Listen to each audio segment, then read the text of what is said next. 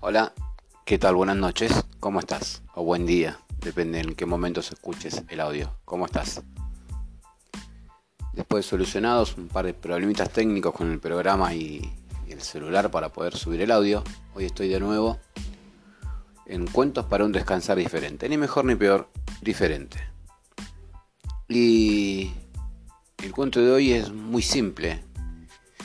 Lo leí una y otra vez y creo que a buen entendedor pocas palabras, esa frase nunca nunca han quedado tan bien expresadas como cuando termines de escuchar este audio y este cuento.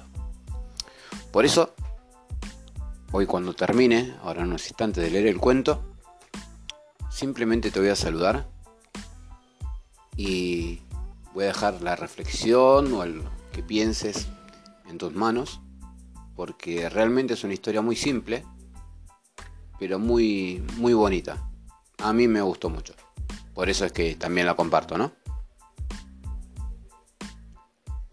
Y el cuento de hoy se llama El Murci Pájaro. Sí, sí, así como lo dice. El Murci Pájaro. Había una vez un murciélago para quien salir a cazar insectos era un esfuerzo terrible. Era tan comodón que cuando un día por casualidad vio un pájaro en su jaula a través de una ventana y vio que tenía agua y comida sin tener que hacer ningún esfuerzo, decidió que él también se convertiría en la mascota de algún niño.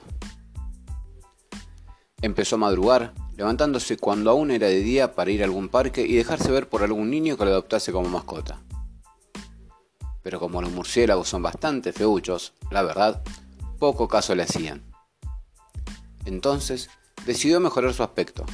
Se fabricó un pico, se pegó un montón de plumas alrededor del cuerpo y se hizo con un pequeñísimo silbato con el que consiguió que sus cantos de murcipájaro fueran un poco menos horribles.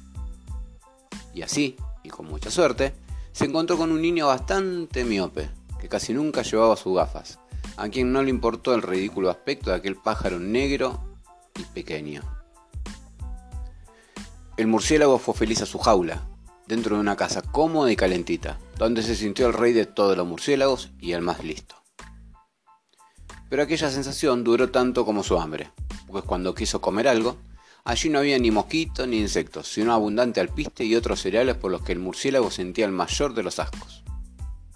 Tanto que estaba decidido a morir de hambre antes que probar aquella comida de pájaros.